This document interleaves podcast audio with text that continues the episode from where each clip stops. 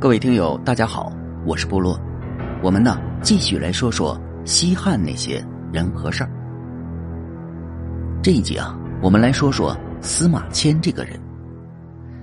在读《史记》的时候啊，许多人呢，可能都会有一个疑惑：这司马迁对许多历史事件的细节，怎么知道的那么清楚呢？这难不成他是许多历史事件的参与者、摄影师吗？比如啊，鸿门宴的情节，这司马迁对项羽、樊哙等人的语言、表情、动作等都进行了详细的描写，就连樊哙的头发造型，司马迁呢都给出了详细的介绍。这大家读完呢，仿佛就跟看了场电影是一样的，两个字：过瘾。还有啊。项羽在乌江自刎前的那些细节，司马迁到底是怎么了解的那么详细呢？按照司马迁的治史态度啊，严谨是他的主基调，肯定不会胡说的。他在呢《太史公自序》里啊，对此也做了说明。我呀，只是将自己看到的和听到的写出来而已。是，司马迁呢是汉帝国的太史令。可以随意的查阅国家图书馆里的相关资料，但是啊，那些相关档案也不会记录的如此详细呀。那是从别人口中听来的可能性就比较大了。还真是啊，项羽在乌江畔的那些事儿啊，司马迁呢确实是听来的。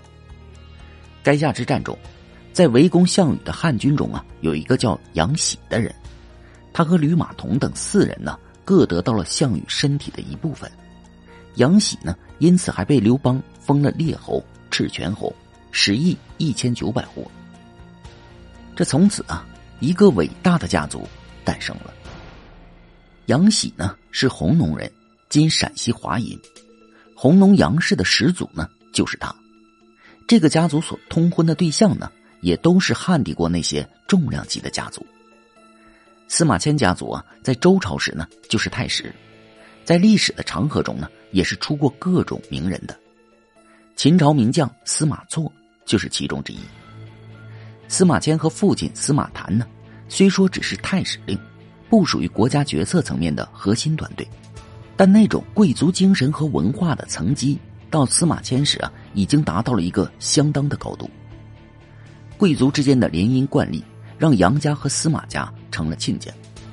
司马迁的女儿呢，嫁给了杨喜的第五代孙杨敞。这个杨敞啊，虽然一生没有太大的作为，但也是封侯拜相啊。不仅被封安平侯，还当过一段时间的丞相，属于汉王朝的中流砥柱。对于家族的故事呢，杨敞肯定是门清的。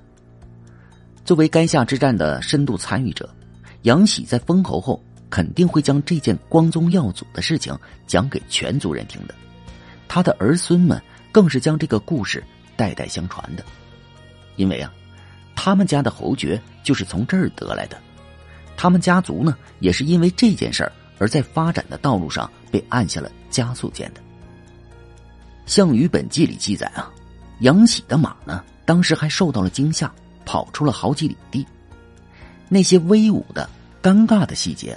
都被杨家人代代相传，不是一家人，杨家人是不会将尴尬的部分讲出来的呀。而司马迁呢，显然有资格听到这个故事的全部细节。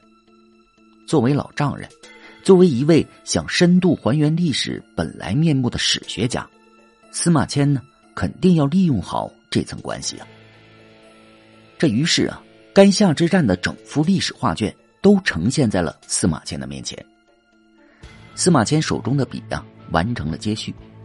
两千年了，这幅画卷还是原来那么清晰。如此啊，鸿门宴的细节，司马迁呢肯定也是进行了大量的采访的。樊哙是鸿门宴的主角之一，在那场饭局中可是出尽了风头，直接掩盖了主角项羽和刘邦的光芒。当汉王朝建立之后啊。樊哙呢，肯定会在酒后将鸿门宴的细节向儿孙们进行还原的。司马迁呢，和樊哙的孙子樊塔广还是好朋友，鸿门宴的细节肯定是他从樊达广的嘴里挖出来的。对此啊，司马迁呢也向读者做了说明。啊，我和樊达广是好朋友，他给我讲了许多汉高祖那帮人的故事啊。原来啊，其他人的故事呢，司马迁也从樊达广那里得到了一样，这可是妥妥的一手资料啊。只是，笔者怀疑呢，樊哙在鸿门宴里出尽风头，简直成了主角。可能是呢，樊哙在讲述故事的时候呢，故意将自己的表现进行了加工，将自己的形象呢，在儿孙们的面前进一步给拉高了。当然呢，这只是猜测。包括荆轲刺秦王的详细细节，司马迁呢也是采访了一些相关人士。作为荆轲刺秦王事件的亲眼见证者，又用手中的药囊扔过荆轲的人。衣冠下无居肯定是满满的自豪感，他将当时的详细细节讲给了自己的朋友公孙季公和董生，而司马迁呢，有幸的结识了两位，于是，荆轲刺秦王的所有细节全部被司马迁倒在了笔下。